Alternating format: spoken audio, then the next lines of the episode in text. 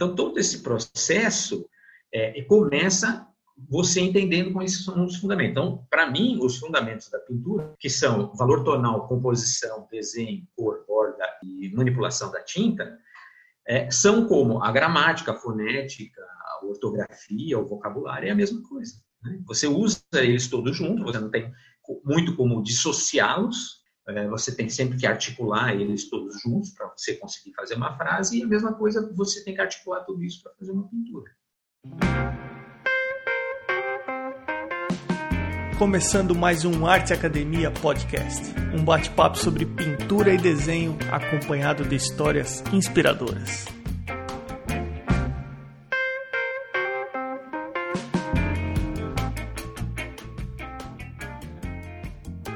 Como vão as coisas? Tudo bem por aí? Espero que sim, hein? De verdade. A novidade é que está disponível lá no arteacademia.com.br até o dia 27 de novembro um mini curso 100% gratuito sobre o desenho de anatomia artística.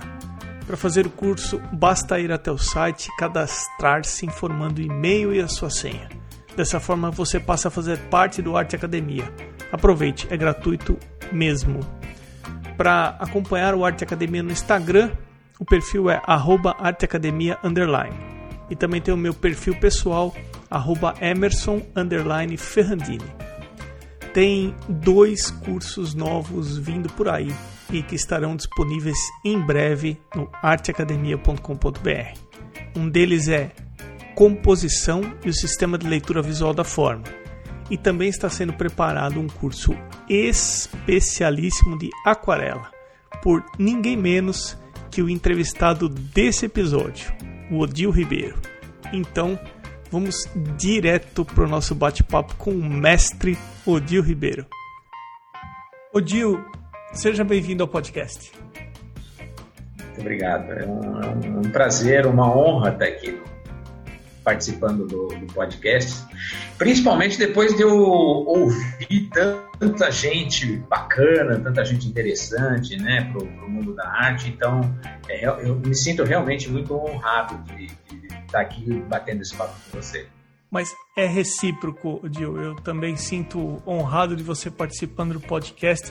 Mas agora eu vou colocar um pouquinho de pressão em você na participação aqui, porque Você faz parte do grupo do Arte Academia no Telegram. Você coloca os seus trabalhos e é unânime, todo mundo sempre elogia a qualidade dos seus trabalhos, a qualidade da sua pintura. Agradeço a todos. E aí, um certo dia, o Pedro Leão. Eu gostaria de ouvir um podcast com o Odil. A Kaline falou a mesma coisa, a Isabela e a Ivana também. Então, Dio, eu tô colocando uma pressão em você agora. Tem um pessoal que pediu para você participar do podcast. Então, vamos lá. Ô, Dio, como é que é a tua história? Desde criança, tá envolvido com pintura e desenho? Olha, sim. Desde criança eu, eu me identifico com desenho. Eu me lembro de, sei lá, eu devia ter 5, 6 anos, 7 anos talvez. E eu desenhava bastante. Eu eu, na verdade, eu tenho um tio, na verdade, ele, ele, é boliviano, ele é casado com a minha tia, e esse meu tio, ele era desenhista. Na verdade, quando eu era pequeno nessa idade, ele nem era desenhista ainda. Ele fazia um curso de desenho por correspondência. Não era do Instituto Universal Brasileiro, porque... Exatamente, era, era esse, era esse mesmo. Então, e aí, aí ele fez esse curso e ele acabou entrando no, no de desenho, né? E, mas enquanto ele estava fazendo esse curso, eu sempre ia na casa dele. Ele era um artista nato, esse cara, né? Ele é, ele está com 82 anos agora, é uma figuraça, adoro esse meu tio. Chama-se Guilherme. E então eu ia na casa dele, via ele desenhando, eu ficava encantado com aquilo lá. E eu me lembro uma vez que eu vi ele desenhando um caminhão. E cheguei em casa e ele me deu o recorte de onde ele estava desenhando o caminhão. E fiquei desenhando, desenhando, desenhando aquele caminhão. Então, eu, eu sempre tive é, é, essa necessidade de, de desenhar, né? E quando eu tinha 14 para 15 anos, que já, já, eu já até trabalhava, mas eu trabalhava numa outra empresa de um outro tio meu, que era no bairro onde eu morava, tudo, mas com 14 anos, eu, eu sou paulistano, então eu morava em São Paulo, né, na periferia de São Paulo. Então, com 14 anos, eu podia ir mais longe. Eu já sabia andar de ônibus e tal. E aí eu fui até a casa desse meu tio e pedi para ele me apresentar no estúdio onde ele trabalhava. E ele me apresentou e eu comecei a trabalhar. Então eu tinha 14 para 15 anos, mais ou menos. Isso foi em 1975. E, eu comecei. Então, o meu registro de carteira é aprendiz num, num estúdio de arte e desenho. Esse estúdio chamava-se Jorge Bricarello. Né? Depois ele mudou de nome, começou a chamar Estúdio, mas o, o, durante 40 anos ele chamou Jorge Bricarello, que era o dono, era um italiano que tocava aquele negócio e era um estúdio enorme. Ele tinha 18 desenhistas e o trabalho era um trabalho de produção, assim, né? Cada um fazia uma parte. Então chegava o negócio lá, a gente montava, montava o papel, aí o outro desenhava, o outro pintava, um fazia o aerógrafo, o outro fazia só o pincel. Era uma... Mas era, era um estúdio que de ilustração? Era é, quem, quem eram os clientes? Então, eles trabalhavam, eles tinham alguns clientes direto, que eles faziam catálogos, faziam ilustrações e tal, e eles trabalhavam também muito com agências de propaganda. Né? Então, a agência de propaganda tinha lá três, quatro pessoas trabalhando no estúdio, mas às vezes tinha um, um trabalho diferente, ou um volume muito grande, que não conseguia fazer lá, mandava para o Bricarello. Agora, o estúdio do Bricarello não vinculava nada, então não era agência, era só um estúdio. Não tinha departamento de mídia, era um estúdio de ilustração. De, é, desenho de ilustração. Desenho. E o, é, o forte deles, na verdade, era retoque americano. Você lembra do retoque americano? Você chegou a conhecer retoque Não, com esse nome não. É, o retoque americano era feito em cima de foto. Você ampliava a foto. Né? Então, só para dar um exemplo um pouco mais concreto, um dos nossos clientes era a Volkswagen. E eles mandavam sempre para a gente as fotos dos manuais da, da Kombi, do Fusca, da Variante, do Zé do Caixão naquela época. E, então eles tiravam, por exemplo, a foto do painel do carro. Né? Só que ela vinha cheia de reflexo, porque tem aquele plástico, aquele vidro, aquela coisa tudo. E, e isso ia para o manual do proprietário. Então, para o pro, proprietário enxergar direito aquilo lá, a gente tinha que refazer todas as letrinhas, tirar o reflexo. E isso era feito num processo, parte no aerógrafo e depois finalizado é, com guache no pincel. Então, era aí que eu ia chegar. Tudo na mão. Tudo na mão. Nessa época não, não existia computador nem na parte administrativa, né? Quanto mais no estúdio, não tinha menor. O computador entrou mesmo na década de 90, assim, para valer, né? Como no final da, da, da, década de 80 já tinha grandes agências, as grandes agências já tinham computador no estúdio, mas para valer mesmo, não foi no começo dos anos 90. E era um trabalho absolutamente de produção. Cada um fazia um pedacinho daquilo lá. Eu, por exemplo, nessa parte, quando eu entrei lá, eu fiquei pouco tempo, fiquei um ano e meio só lá, depois eu já saí. Mas é, eu tinha que colocar, colar um papel celofane em cima da foto, montava a foto numa cartolina duplex, depois colocava um papel celofane e com uma gilete cortada você recortava a máscara. E aí tirava a parte que o aerógrafo ia trabalhar. Ia fazendo esse processo. Então eu só fazia máscara, é, com celofane e com cola de benzina. Eu acho que eu peguei o final disso, porque quando eu entrei na faculdade, eu fiz um curso de ilustração voltado a produto. Então nós aprendemos. O primeiro módulo era a ilustração sobre o vegetal, com marcador sobre o vegetal. Depois foi com Ecoline. E o último módulo desse curso de ilustração foi o aerógrafo, aí que eu conheci o aerógrafo, mas nós já trabalhávamos com a máscara para aerógrafo, que era um plástico azul, Exato. Em que você colocava, recortava a máscara com estilete e aí e colocava e tirava, esperava secar, seja o guache ou recoline ou com que você trabalhasse. Eu peguei acho que o finalzinho disso. É, então, porque é, eu trabalhava nesse estúdio de 75 a 76, eu trabalhei lá. Nessa época, importação era uma coisa difícil e não existia essa máscara. Então a gente fazia com papel celulose. Né? Demais. E de lá para onde você foi? Como que, o que, que aconteceu depois? Olha, Emerson, conversar com gente velha é duro, viu? Porque tem muita história para contar. é, nós vamos ficar a noite inteira aqui e eu não vou conseguir dar conta de contar. Mas Ô, Gil, eu, vamos, na verdade. Não, desculpa, vamos ficar a noite inteira assim, porque o propósito desse podcast são boas histórias e nada melhor do que ouvir boas histórias, Odil. É, olha, é, é, eu na verdade eu sempre tive é, uma inquietação de fazer coisas diferentes. Eu fiz muita coisa diferente na minha vida, mas muita coisa diferente mesmo. Aliás, eu costumo dizer que eu fiz três tipos de coisa na vida. Né? É, eu, eu, coisas que eu fiz e falo que fiz, coisas que eu fiz e não falo que fiz, e coisas que fiz e nego que fiz. Mas então vamos realmente... para a parte que você fez e pode falar que fez. Falar. É, quase tudo eu posso falar que fiz. Tem pouquíssimas coisas que eu, não, que eu, que eu nego que fiz. É. Mas vamos lá. É, então, depois que eu saí do, do, do multistúdio, né, do, do Jorge Picarello, eu fui para uma agência pequenininha e trabalhava só mais eu e mais uma pessoa no departamento de arte e criação. E eu tinha 16 anos nessa época. Né? E dessa agência eu fiquei mais um ano e meio e fui para uma outra agência e aí eu entrei já como diretor de arte da agência. Era só eu e mais um, mas eu era o responsável pelo departamento de arte e criação. Então eu não tinha 18 anos ainda, eu tinha 18, eu estava fazendo 18 anos e eu era o responsável por todo o departamento de arte e criação dessa agência. Né? Só que é, foi tão rápido assim para mim que eu acho que eu é que não dê valor, mas eu falava, não, eu tenho que fazer outras coisas, né? Então eu comecei a trabalhar com fotografia, eu comecei a fazer um monte de coisa. E chegou uma hora eu falei assim, não, eu não quero mais isso aqui. Então, depois de ter sido diretor de arte de uma agência, eu comecei a vender artesanato. Cheguei a vender artesanato na Praça da República. Não assim durante um, longo tempo, porque também não, não dá. É, mas durante um, um, curto período eu fiz isso. Né? Então, eu, eu fiz muita coisa diferente né? Só que eu sempre voltava para propaganda. Então, quando a coisa apertava, quando o negócio da grana ficava ruim, eu voltava. Na época, inclusive, era mais, eles pagavam melhor, né? Porque eu, tinha uma expertise, eu era artista, né? Que hoje em dia você não precisa ser mais artista para trabalhar no departamento de arte de uma agência, porque o computador faz 90% do trabalho. Você tem que ter um senso estético, mas é, esse treinamento que a gente tem é, como desenhista, né? Que, que é uma coisa demorada para se conseguir, eu tinha. Né? Então eu, eu achava trabalho fácil nessa época, não era, não era complicado. E se pagava relativamente bem. Então eu ia e voltava, ia e voltava.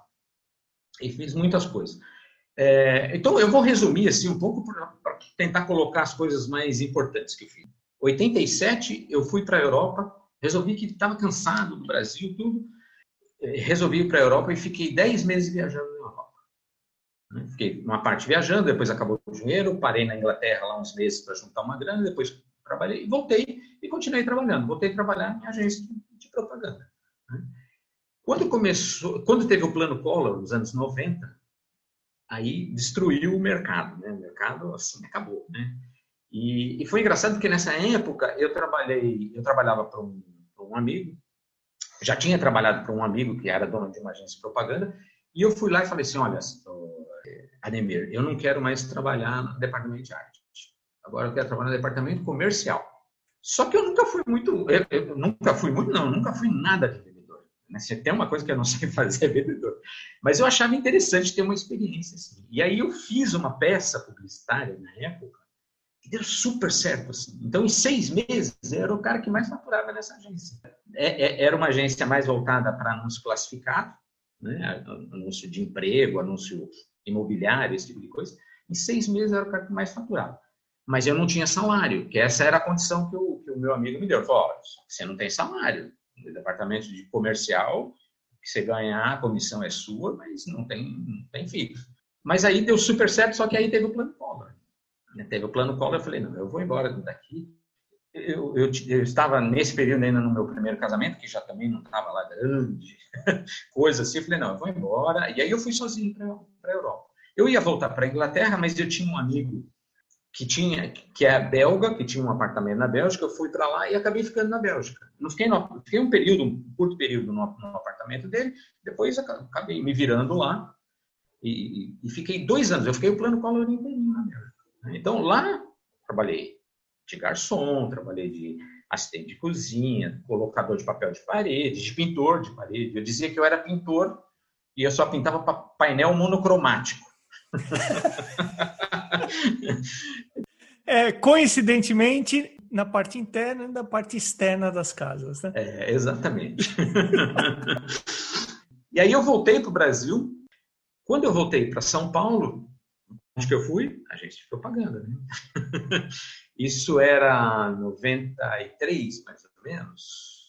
Aí voltei a trabalhar em agência, é, trabalhei um tempo em agência em São Paulo, né? É, e aí, só que aí eu, vim, eu fui para Curitiba, eu mudei para Curitiba, conheci minha, minha, minha, atual esposa, que morava na época em Curitiba, eu me mudei para Curitiba, ainda trabalhei em duas agências em Curitiba, é, só que aí, isso já era final dos anos 90, já segunda metade dos anos 90, início dos anos 2000, eu detestava trabalhar com computador em agência, cara.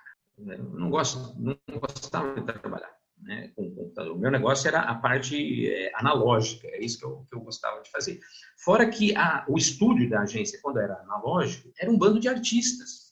Né? Então era o, o, clima era completamente diferente. E fora que eles pagavam mais também. Quando entrou o computador, entrou um monte de técnico, né? ou a, a garotada que dominava o software, aquela coisa toda, mas perdeu aquele aquele elan artístico que tinha nos estúdios antigamente. E aí, começo dos anos 2000, final dos anos é, 90, começo dos anos 2000, eu desisti, falei, não, não vou mais trabalhar com propaganda, vou fazer outras coisas. Eu tive loja de móveis, eu tive uma marcenaria, né? tentei, assim, comecei rapidamente, né, uma marcenaria, mas também acabou não dando certo. E aí eu acabei montando um bar tive convite de um amigo para montar um bar, eu montei um bar. O bar existe até hoje, né? Chama-se Ao Distinto Cavalheiro. Né? é um bar bem bacana, assim, um bar que tem um viés cultural desde aquela época e até hoje. Né? Hoje é um amigo meu que está tocando o bar, é bem, bem legal. E, e nesse, eu toquei esse bar de 2002 a 2008, quando a minha mulher conseguiu uma bolsa para fazer o doutorado no México e nós ficamos cinco meses no México em, 1900, em 2009. Nós ficamos no, no, México. E quando eu estava tocando o bar, em 2004, é, já estava muito tempo longe da, da propaganda e eu comecei a sentir uma vontade de pintar, cara, de produzir alguma coisa assim que era uma coisa. É, a, gente, a gente que é artista, a gente sabe, é uma coisa insuportável, assim, né? A gente fica maluco assim para produzir alguma coisa, né? E eu, a vida inteira, eu quis pintar. Né? Todo é, diretor de arte, todo cara que trabalha, o negócio dele é, é um dia, quando se aposentar e pintar uns quadrinhos tal. Já tinha tentado aprender, tentado fazer algumas aulas, tudo, mas nunca me dei bem, nunca achei que, que não era aquilo, que não valia a pena. Umas três ou quatro vezes eu tentei, desisti. Aí eu tinha um cliente do bar que era o professor de pintura da Belas Artes, da Escola de Música e Belas Artes do Paraná que é, um, é uma faculdade estadual, né? E eu cheguei para ele, ele era meu amigo tal, né? Já, já era meu amigo, agora é muito mais amigo aí. E eu falei, Sérgio, você conhece alguém que dá aula? Você dá aula de pintura? Ou conhece alguém aqui em Curitiba que dá aula de pintura? E ele era meio invocado, assim, ele falou assim, olha, eu não dou mais aula e não conheço ninguém que vale a pena. Aí ele falou assim para mim, olha, por que, que você, ao invés de fazer um cursinho de pintura, não faz faculdade? Faz faculdade, a faculdade é uma coisa mais ampla. E ele mesmo, que era o professor de pintura, falou assim, olha, a gente não consegue mais ensinar a pintar na faculdade. Faculdade já não ensina mais pintar. Mas você vai ter contato com a arte, com teoria, com um monte de coisa, com outros artistas, tal, que eu acho que vai fazer muito melhor para você do que você entrar num cursinho aí numa pessoa que nem sabe pintar direito. E eu falei, pô, acho que eu vou fazer. E fiz vestibular, entrei no vestibular. E nessa época, a faculdade tinha três cursos básicos. Ela tinha é, escultura de manhã, pintura à tarde e gravura à noite. E eu fazia, então, é, pintura à tarde. Então, eu deixava minhas filhas, na, na época já, as filhas eram pequenas, eu almoçava, deixava elas, elas na escolinha, ia para a faculdade, saía da faculdade, ia para o bar, tocava o bar até meia-noite, uma hora da manhã, e casa. E foram quatro anos, assim, maravilhosos, cara. Nossa, era uma delícia aquilo. Né? Para mim era só divertimento aquilo. Passava a tarde inteira desenhando, pintando. E eu fiz escultura em, em vários tipos de, de material, fiz gravuras em vários tipos de material. E aí tinha alguns exercícios que você tinha que fazer abstrato, tinha alguns exercícios que você tinha que fazer alguma coisa parecida com a linguagem contemporânea. Então, é, nossa, foi muito legal, cara. Uma experiência, assim, fantástica, né? Só que a gente não aprendia a pintar. Basicamente, pintar, pintar mesmo, aquela coisa que você tem que ter uma dedicação, que você tem que ter um lugar, uma coisa, não tinha. Na época, nós éramos 27 alunos na minha sala e não tinha 27 cavaletes. Então, quem chegava antes na aula pegava o cavalete. Quem não, não pintava, ficava conversando com o professor, mostrava o trabalho para o professor e ele criticava, dava indicações, tudo. Mas não tinha lugar para 27 pessoas pintar de jeito nenhum. Não, não caberiam os 27 cavaletes e não tinha 27 cavaletes que funcionassem. Bom, quando eu estava no, no, terceiro ano, eu conheci um cara que chama-se né, Felipe Scandelari. É, aí o Felipe é, estudou pintura com um cara, com Paulo Dias, desde os 14 anos. E nessa época ele estava terminando a faculdade, eu estava no terceiro ano, ele, eu terminando o terceiro, ele terminando o quarto. E ele estudou, então, 10 anos com Paulo Dias, né? E aí o Paulo Dias falou assim: ah, agora é por tua conta, você está terminando a faculdade, eu não tenho mais o que te ensinar. E aí o, o Felipe começou a dar aula no estúdio dele. E eu comecei a frequentar. E foi aí que eu aprendi esse método que eu trabalho até hoje, que é ensinar por fundamentos da pintura. Né? Mas não é assim, você começa a pintar e depois você vai explicar o fundamento. Não.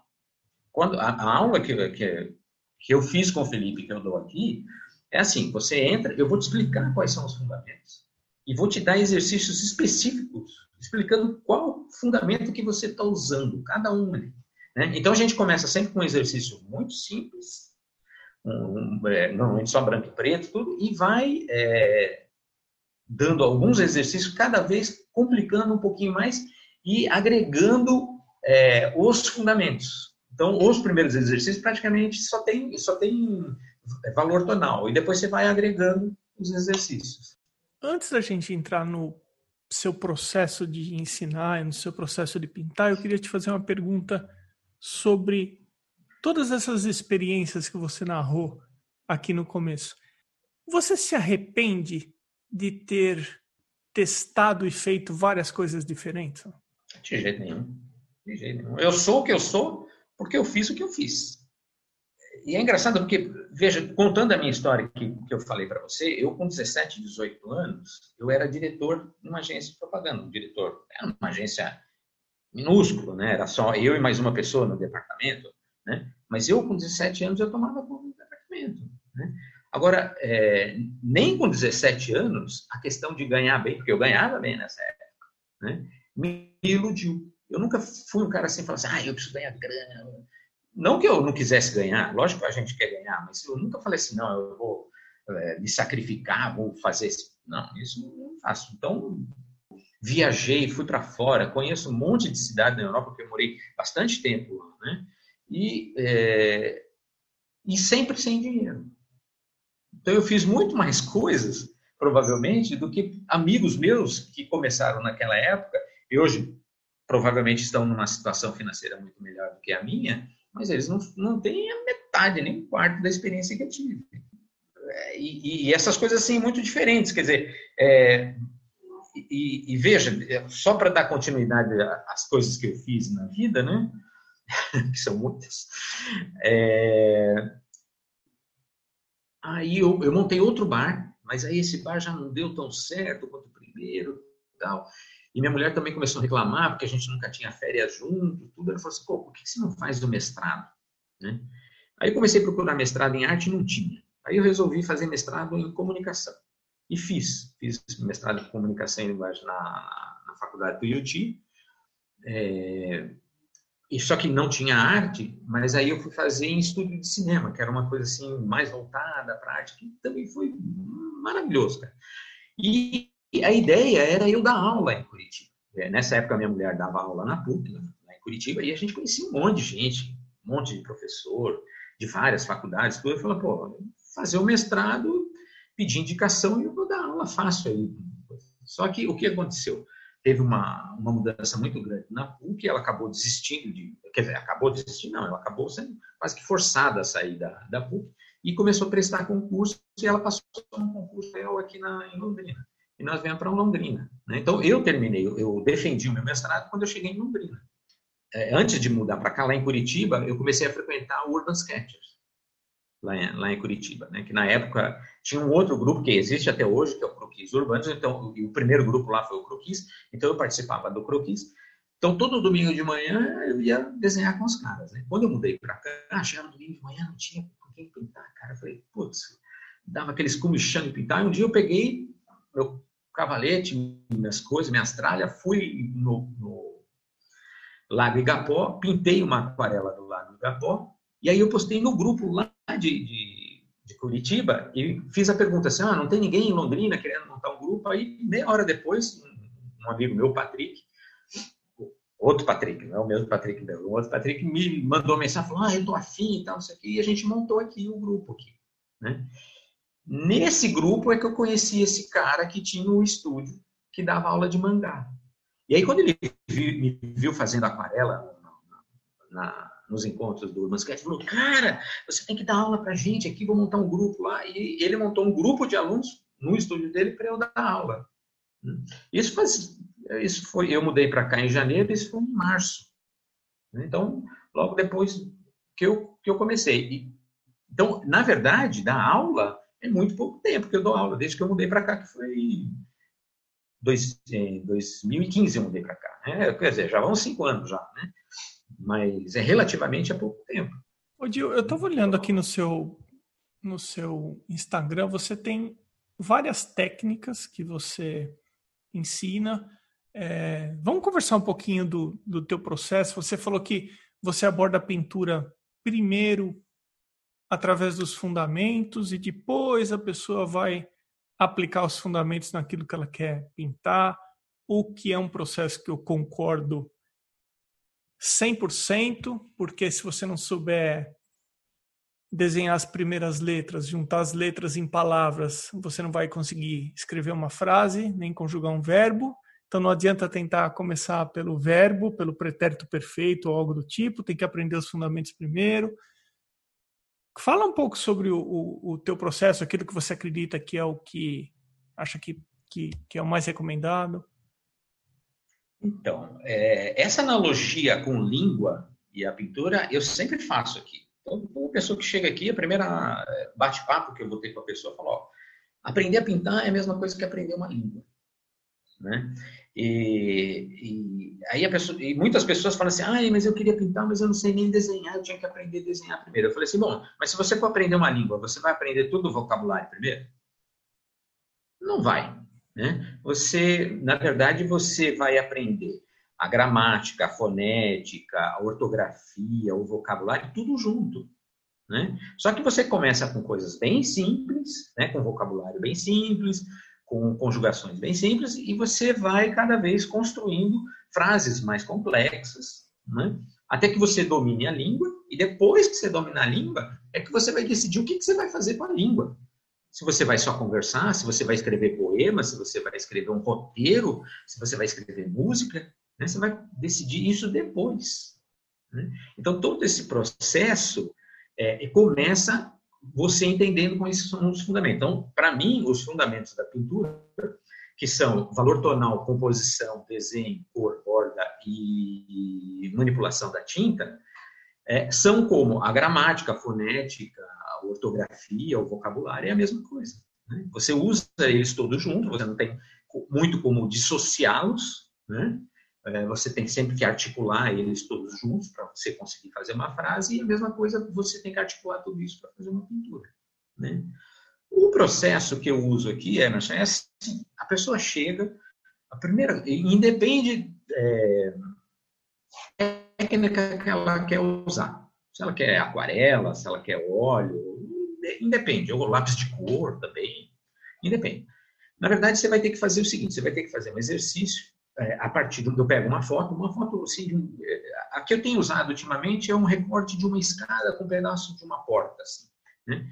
E então são, só tem reta, não tem uma curva, né? Então você vai dividir as áreas, né? É, da, o que pertence a cada um degrau, o que pertence ao pedaço da parede, ao pedaço da porta, né? Você vai desenhar só com reta isso aí e depois você vai ter que preencher isso aí com cinco valores tonais diferentes. Então, você vai ter o branco, o preto, cinza médio, cinza claro, cinza escuro. Então você vai ter que identificar na foto. Você, é, a, a, referência é uma foto branco e preto. Então você tem que identificar na foto qual é o valor tonal que está lá e pintar. Né? É, para algumas pessoas é muito fácil, então vai rápido. Para algumas pessoas tem uma dificuldade um pouco maior, então vai um pouco. Então cada um vai no seu ritmo, né? O segundo exercício é parecido com o primeiro, só que o desenho já complica um pouco mais, né? Já tem um desenho. Normalmente eu uso algumas árvores, alguma coisa assim.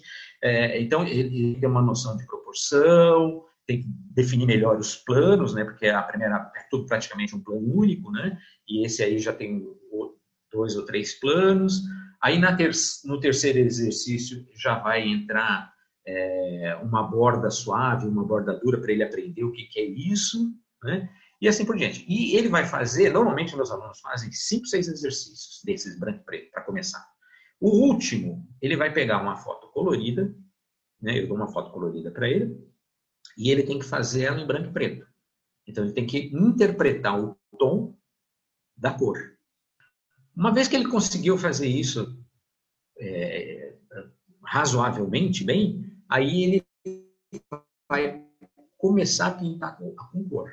E vai pegar essa mesma foto que ele pintou em branco e preto, só que a foto era colorida, e vai pintar essa foto, vai pintar agora a tela colorida. Depois que ele fez essa série de exercícios, aí eu dou liberdade para ele escolher o que, que ele quer pintar. Se bem que sempre é, fala assim, ó, essa foto não é boa para pintar, vamos escolher outro, ou esse tema não é bom agora, né, mais para frente e tal. Mas aí ele tem liberdade dele começar a pintar o que ele quer. Agora, esses exercícios, primeiro, que normalmente duram dois meses, dois meses e meio para ele fazer, com quem faz uma aula por semana, né, é, sou eu quem dou as fotos. Então, é, mas quando ele começa a fazer o colorido, ele já sabe o que é borda suave, o que é valor tonal, né? E quando ele começa com cor, é outra complicação, porque aí tem os fundamentos da cor. Né? Ele tem que saber o que é um, uma família, o que é intensidade, o que é tom, né? Então temperatura, é, temperatura de cor, né? Como que você altera a intensidade de uma cor, né? Com a cor complementar.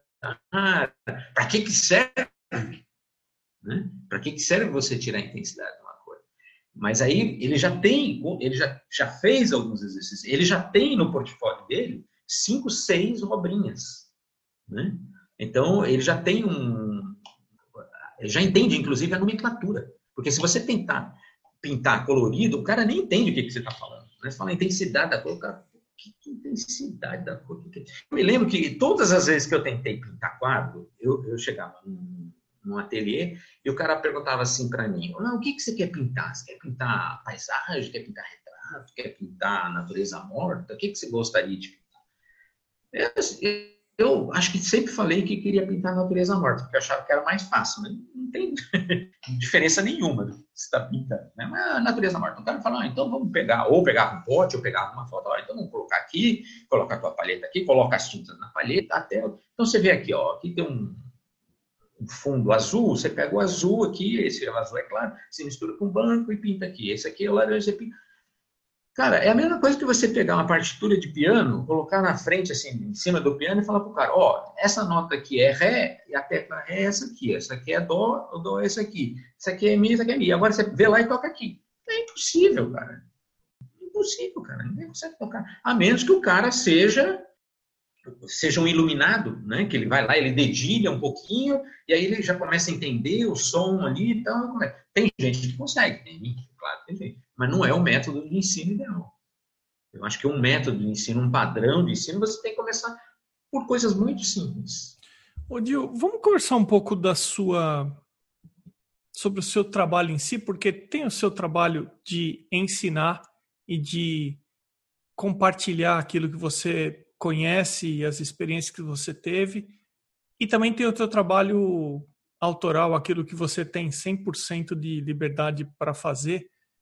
Eu queria primeiro te perguntar o que é que você vem buscando ultimamente na sua pintura, no seu processo, assim, se, se tem alguma coisa que você tem tentado ultimamente, porque assim, é, nós somos inquietos, né? É, Olha, Emerson, eu essa questão de, de inquietação é, é, uma coisa incrível na gente, assim, né? É, eu tenho buscado agora é, fazer um, um, trabalho um pouco mais solto. É, se você for ver os últimos trabalhos que eu fiz, não é isso que eu quero. né? Eu ainda não. É, é, que, na verdade, eu estou num processo que eu, eu, eu, deveria ter feito uma exposição em Curitiba, agora em agosto. E essa exposição, eu ia usar uma parte de material inédito e uma parte de material que eu já tinha pronto já. E acabou, da, da, da quarentena não saiu, vai, vai acontecer em data incerta, mas no ano que vem. Então, eu entrei no processo assim de fazer essa exposição com telas grandes, que são essas últimas telas que eu tenho publicado. É... E aí, até por uma questão de coerência, eu falei assim, não, vou deixar todas elas mais ou menos na mesma técnica, na mesma vibe, assim, né? Então, eu estou terminando isso aí, mas eu estou muito afim de fazer uma coisa mais solta, né? Que é uma dificuldade muito grande para mim. Quando você fala mais solto, é alguma coisa mais algo mais gestual, algo que não esteja que não esteja muito preso à técnica? Não, não diria técnica, Emerson.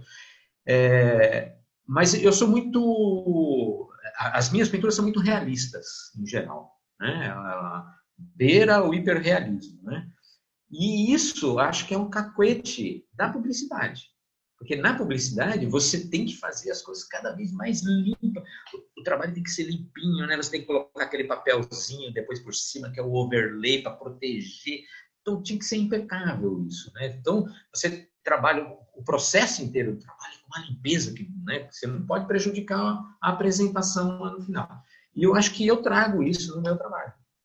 Então, para quem está ouvindo o podcast agora e tem acesso ao computador, no Instagram, arroba Odil Miranda Ribeiro, para conferir o que o Odil está falando agora sobre o realismo nas pinturas que ele faz e vai dar para conferir que o trabalho do Odil é muito legal. Mas, Odil, na sequência, e aí você está tentando soltar um pouco mais. É, fazer com, até fazer com um pouco mais de liberdade mesmo, de fazer umas experimentações, sabe? É, fugir um pouco do, do, do, realismo. Isso não significa que eu vá abandonar a técnica, mas eu queria fazer, eu na verdade não sei ainda, né? Isso é um processo, você começa a fazer, começa a experimentar, né? Então eu tenho feito algumas coisas menores, assim, experimentando, tenho feito muita pesquisa a respeito do, do que eu vou fazer, mas ainda como eu estou preso com esses quadros para terminar essa exposição, é, eu ainda não efetivei nada. Mas essa é, é, é o que eu estou buscando agora. Essa, né? eu, e é engraçado porque você passa a vida inteira tentando aperfeiçoar a técnica, né? fazer sempre perfeito e tal, não sei o quê. Mas chega uma hora e fala, bom, consegui, agora, agora não é mais isso, agora tem que voltar atrás. É, é isso. Mas você tocou num ponto aí que talvez seja o cerne da questão que você falou. Olha, Emerson, eu acho que eu trago isso da publicidade, que lá tudo tinha que ser muito limpo. E dá para perceber no seu trabalho aqui que você tem uma preocupação com o acabamento, com essa limpeza que você né, comentou. Ah, então, talvez pelo fato de você ter colocado isso, talvez isso seja o que talvez você esteja tentando se desvencilhar. E o outro lado, onde é que você se sente confortável no processo de pintar? É, eu acho que o que eu estou fazendo agora está no automático. Tá? Eu não tenho dificuldade de, de desenhar. Eu desenho relativamente para o nível de coisa que eu quero fazer, eu desenho bem. Né? Não que eu tenha que parar de desenhar, não. Eu não paro. É, inclusive, aqui em casa, é, agora não mais por causa da, da, quarentena, mas eu dava aula, inclusive, de modelo vivo aqui, e eu participo, eu vou lá, eu desenho, eu gosto de desenhar, né? Tenho me esforçado, inclusive, para melhorar cada vez mais o desenho. Mas eu domino a técnica, assim, razoavelmente bem. Né, modéstia à parte falando, eu domino a técnica. É por isso, justamente, que não me interessa mais fazer só isso. Né? Eu tenho que mudar. E outra coisa que, para mim, é super importante é pintar imagens minhas. Né? Eu, por exemplo, eu não, eu não baixo foto, eu não pego foto de ninguém para pintar. Né? Já até pinto, assim, é, como, como treino, como teste. Às vezes, ah, eu quero fazer um reflexo, tal, não sei o que, quero fazer uma aquarela com reflexo. Então, você vai lá, escolhe aquela foto perfeita de alguém, vai lá e pinta. Mas eu não publico. Normalmente eu não publico nada que não seja totalmente meu.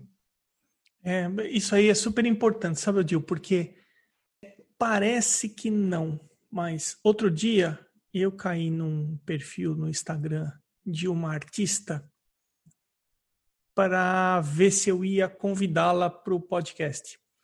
E aí eu vi o primeiro quadro dela e eu identifiquei a foto que ela se inspirou para fazer aquele quadro que tem no Pinterest. Eu bati o olho e falei: ah, esse quadro aqui saiu daquela foto. E eu confesso que aí eu mudei de perfil e fui para um outro perfil. Porque é, todo o processo tem que ser seu, entendeu? É, eu também acho isso. Não como treinamento. Né? Não, o estudo é super válido. Para estudo, é. para você treinar, é super válido, né? Então, é, o meu processo começa eu tirando as fotos. E é engraçado que eu, eu percebo como teve uma evolução é, é, nesse meu processo de fazer as fotos. Né? Embora eu já trabalhei com fotografia muitos anos atrás, tal, mas no processo de fazer foto para pintar, ela mudou. Então, na verdade, assim, a inquietação que eu tenho agora é isso. Eu preciso fazer o meu trabalho um pouco mais solto. Eu gostaria, inclusive, de fazer meu trabalho um pouco mais rápido. É, eu, eu recentemente, eu, recentemente, não, foi o ano passado. Né, já, o tempo passa, a gente fica trancado aqui na quarentena, o tempo passa muito rápido. Bom, então, levei esses dois quadros lá na, na, na galeria, né, e a mulher falou assim, bom, e qual que é o preço? Quanto que você quer por esses quadros? Né? E eu tentei, na verdade, tirar dela alguma dica para eu precificar o meu, meu quadro. Eu assim, olha, não sei né, qual, como que a gente vai precificar, qual que é a média e tal. Eu não fui sincero com ele, na verdade eu não vendo muito quadro, eu vendo muito pouco quadro. Né? E aí ela falou assim, não, porque... Mas como que você dá, dá preço? Eu falei assim, olha, sei lá, eu imagino tanto esse aqui. Ela falou assim, olha, mas é muito diferente o preço, né? Aí ela falou assim: Eu acho que você tinha que dar o preço por metro. Eu falei assim: Bom, mas. Só que esse que é maior, eu demorei, sei lá, dois dias, aí, umas 15 horas para fazer. E esse aqui que é menor, eu devo ter demorado umas 60, 70 horas para fazer esse quadro. Então, a partir disso aí, eu falei: Não, eu preciso fazer mais rápido, porque se for um quadro de 60 horas, quanto você vai cobrar um quadro de 60 horas, cara? É impossível você vender né, se você quiser recuperar o tempo que você gastou naquilo ali. É impossível. Então, eu preciso achar uma fórmula que me satisfaça, né? não quero achar, se fosse para pintar um quadro decorativo, né? não, não é difícil, né? mas eu quero alguma coisa que me satisfaça, que eu faça mais rápido né? e que tenha um resultado que eu consiga vender.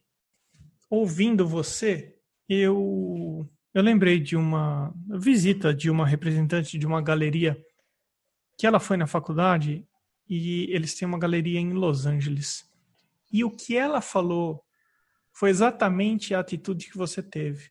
Ela sugeriu para que os artistas fizessem o seguinte: é lógico que cada galeria é uma galeria, cada profissional aborda compra e venda de uma maneira, mas ela falou assim: a galeria conhece o mercado melhor que o pintor. A galeria sabe qual é a média do mercado e quanto se paga por quadros. Então, esteja aberto para ouvir a galeria de quanto ela vai sugerir para que aquele quadro seja vendido, porque ela sabe, ela conhece o mercado com base no quadro que você está mostrando para ela. Você fez exatamente a mesma coisa. Você chegou lá e você tentou conversar com ela esperando que ela te falasse assim: olha, esses quadros aqui eu acho que vendem por volta, vou chutar um valor, vendem por volta de 3 mil reais aqui na galeria. Então, na verdade, não, ela fez o contrário. Ela, ela quis ouvir de você o quanto você julgava que poderia ser vendido o quadro, para ver se isso. Vai que você fala um valor menor e ela vai ter uma margem maior, ela sabe que ela pode vender mais, ou vai que você fala um valor mais alto daquilo que ela. Então ela esperou, foi uma estratégia dela, ela esperou ouvir de você primeiro. Mas eu sou mais a atitude que você teve de confiar na galeria, porque uma relação honesta é 50-50. Se ela fala que vende por 3 mil reais, tá bom, então 1.500 reais para mim, 1.500 reais para você. Né? Então, assim, a tua atitude é a atitude que eu acredito que é a mais sensata. Né? Só que, mais uma vez, cada galeria é uma galeria, cada pessoa do comercial é uma pessoa. Né?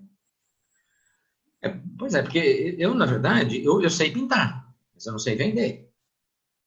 E ela é o contrário, ela sabe vender e talvez não saiba pintar. É, e, e é, é muito comum algumas pessoas é, mandarem mensagem, me ligarem e perguntarem assim, oh, eu digo, qual que é o preço? Ah, o preço é tanto. Aí não vendo. Aí eu falei, putz, está muito caro. Né? Aí quando eu vendo um, um trabalho, eu falo assim, putz, mas eu acho que podia ter pedido mais, porque eu vendi é muito barato isso, né? Imagina quanto tempo que eu, que eu parei para pintar isso aí, né? Fora quanto que eu tive que aprender para poder pintar daquele jeito lá, né? Essa sensação é universal, Odil. Se vendeu, ah, eu podia ter pedido mais. Se não vendeu, ah, tá caro. É. Então, e aí, é... na verdade, o que acabou acontecendo é que é, ela não, não, disse exatamente quanto que eu deveria cobrar, mas a gente fechou um preço é, a partir do que ela tinha me falado, quer dizer, eu, eu dei o preço por metro quadrado, então o que, que eu fiz? Eu subi um pouquinho mais o preço para é, para não perder tanto no quadro menor que eu gastei muito tempo, né, e ganhar um pouquinho mais no outro. Né, e aí tirou a média do que eu queria e ficou. Né. Agora, o quadro que eu demorei 60 horas está sendo vendido barato. É, se for levar em conta a hora. se for levar em conta o tempo que eu, que eu gastei, nossa, está sendo vendido barato. Ô Dil, a gente está chegando no final do teu episódio e eu queria deixar você totalmente tranquilo para falar se tem alguma coisa que eu não te perguntei que você gostaria de deixar gravado aqui no teu episódio. Olha, Emerson, é engraçado porque hoje eu ouvi o, o último podcast que você publicou, que é da Cecília, né? É, a gente está gravando um dia depois que o episódio da Cecília, o 57, foi para o ar. Isso, isso, isso, exato. Então, hoje eu ouvi o episódio da Cecília é, e ela fala uma coisa muito interessante a respeito de, dessa questão de técnica, de você querer ser perfeito, de os mestres não serem perfeitos, né? de provavelmente é, todos os grandes mestres têm um monte de, de obra que eles próprios não gostam tal. É, e tudo isso tem a ver com essa minha inquietação, assim, né? Será que qual, qual que é o resultado de você ter tanta esmero técnico tal? Será que você não precisava fazer uma coisa um pouco mais solta? Né? É, ou será que não se preocupar mesmo com, com, com, o resultado final, essa limpeza que eu, que eu sempre tive de preocupação? E eu vou contar uma outra história, né? Eu te falei, gente velha tem sempre uma história para contar. no ano passado, é, a São Paulo, né? Saí de Londrina, fui para São Paulo e eu falei, putz, eu tenho que ir no MASP rever o acervo do MASP. Né? Como eu sou paulistano, já fui várias vezes o acervo do MASP. Né? E, e, não, às vezes muda um quadro ou outro que entra ali, mas eu já fui várias vezes lá. E, e cheguei lá e eu, eu montei uma estratégia para ver. Né? Porque é, é muito legal, para quem não conhece o acervo do MASP, é, é, muito legal porque ele é colocado em cavaletes, aqueles cavaletes de vidro, né? que são umas lâminas de vidros presas num bloco de concreto, mas você anda no meio das obras. As obras é não ficam mesmo. na parede. Nossa, é uma delícia isso, né, cara? É um, eu acho fantástico isso. E aí eu cheguei lá e falei assim, não, o que, que eu vou fazer? Eu vou dar uma olhada geral, passando por tudo, por tudo, né? E depois eu volto uma segunda vez para ver aqueles quadros que mais me chamaram a atenção, que eu quero ver com mais atenção. E fiz, e fui. Aí eu fui andando, andando, andando. Quando chegou lá no final, cara, porque o, o MASP, inclusive, ele está em ordem cronológica, né? Os quadros mais novos ficam próximo do elevador ou da escada. Quando você sai do elevador ou da escada, tem os quadros mais, mais novos. E conforme você vai andando, né, no salão é um vão único, né? Conforme você vai andando, os quadros é, com mais idade, né, mais antigos, quadros mais antigos. E aí, chegando lá no final, já quase no final, eu me deparei com um quadro que é, é um quadro do Velázquez, que é Conde de Olivares, se não me engano, o quadro, 1634, se não me engano, esse quadro. E eu já tinha visto esse quadro, já estava no meu inconsciente esse quadro, eu não sabia que esse quadro era do MASP. Eu não, eu não tinha, eu já tinha visto outras vezes, já tinha visto ele no MASP, mas não tinha relacionado que esse quadro pertencia ao acervo do MASP. E o que me chamou a atenção, porque eu vi esse quadro num livro, né, um livro que eu, eu vejo constantemente, que é o, o Conhecimento Secreto, do David Hockney. O pintor David Hockney, que é inglês, tal, fez um livro, e esse livro, o, o Conhecimento Secreto, ele fala de como que os da, da antiguidade guardavam os segredos. Então, por exemplo, quando eles quando foi é, inventado a, a lenha, aquela caixa preta, todo aquele negócio, ele no livro é muito legal porque ele prova a, a partir da análise das imagens como que, os, que eles usavam, né? Só que tinha alguns problemas técnicos e muitas vezes não cabia, por exemplo, você ia pintar uma pessoa, não cabia a pessoa inteira, porque era você ia ter que ter uma lente muito grande, uma iluminação muito forte, então eles faziam por pedaço. Então fazia a primeira cabeça, depois um braço, depois uma perna, depois a outra. Então eles iam pintando. E isso dava uma distorção, cara, incrível. Então esse quadro do Velázquez é incrível porque é um cara enorme, assim, um conde de Olivares, é um cara grande, assim, a cabeça dele é pequenininha, o braço é enorme, ombro super largo, totalmente desproporcional.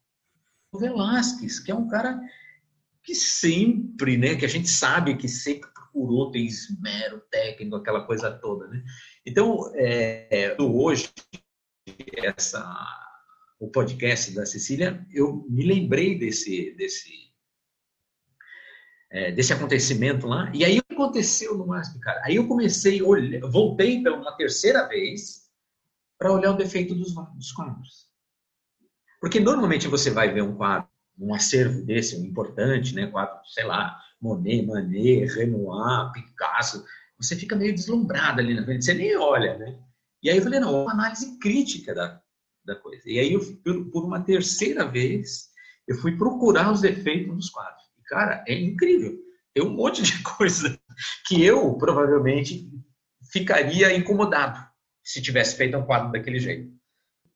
O que você está falando aí, indiretamente, diz o seguinte: a gente não precisa tentar fazer uma obra fenomenal a cada pintura que a gente começa a fazer, porque não são todas as obras de todos os pintores que são irretocáveis, assim como não são todas as músicas do Queen que são estupendas, não são todas as músicas dos Beatles que são inquestionáveis. E também tem as pinturas dos artistas consagrados e dos mestres que também não são irretocáveis ou inquestionáveis, né? Eu acho que é, é, eu acho que foi você foi muito feliz em lembrar isso que ela comentou no episódio dela para a gente deixar reforçado aqui no, no teu episódio. Onde onde que o pessoal conhece o seu trabalho? Quais são os seus endereços? Olha, o que eu mais tenho usado agora é o Instagram. Né? E, na verdade, eu tenho um Instagram que já uso há algum tempo, que eu uso para postar os meus quadros, para postar é, as coisas das aulas que eu dou também, que é o, o arroba Odil Miranda Ribeiro. Né? Agora, eu estou é, criando um outro, é, que acho que até esse episódio ir para o ar, ele vai estar tá no ar também, que é o Arte com temudo.odil. E aí esse aqui vai ser praticamente um portfólio. Então vai ter só pintura, não vai ter nada relacionado a aulas, essas coisas. Então é, ele não está pronto ainda, né? Mas é, esse vai conter só as, as, pinturas. Não sei exatamente como que eu vou organizar, se vai colocar só óleo, se vai colocar aquarela, mas ele vai ser basicamente só as minhas coisas autorais. Só. Legal. Ô Gil, eu sou grato de você ter participado do podcast. Muitíssimo obrigado, Gil. É, eu que agradeço, Emerson. Foi um prazer imenso bater esse papo com você aqui, trocar essas, essas experiências com a gente aqui. Acho que é, é muito importante isso que você faz, porque eu já falei isso mais de uma vez para você, assim, é, essa generosidade que você tem de ficar teu tempo, né, para difundir a, a arte, para difundir técnica artística e, e para unir as pessoas para a gente ter esse relacionamento, bater esse papo aqui, muito legal. Eu que agradeço você. O Arte Academia tem uma lista de apoiadores. Eles foram até o arteacademia.com.br, clicaram em podcast, depois em apoie o podcast. Eles apoiam mensalmente esse projeto com valores a partir de 10 reais mensais. Considere também ser um apoiador se você acha que esse podcast vem contribuindo de alguma forma com o seu dia a dia e a sua relação com a arte. A seguir o endereço no Instagram dos atuais apoiadores. Irmigar Underline Desenha, Pellegrini Ivana, Ana Frevi, Fabiano Araújo Artist, Mônica Mendes Artista, Barbizon Atelier, o Artista Criativo, Sérgio Underline Fuentes Underline Ilustra, Rogers.artist, Duarte Underline Vaz Underline, Mário Sérgio Freitas, Amanda Underline Novaes Underline Arts, Patrícia Underline PV, A1.casa, Pedro Leão Arte, Janaína Underline Aquarela, Arte Gravura, Mari.delmonte e o Eliseu Gringo Alvarez. Você pode também ser um apoiador anônimo e eu agradeço aos que optaram por apoiar dessa forma. Esse foi o episódio 68 com o Odil Ribeiro. Eu sou Emerson Ferrandini, obrigado pela companhia e até o próximo episódio do Arte Academia Podcast.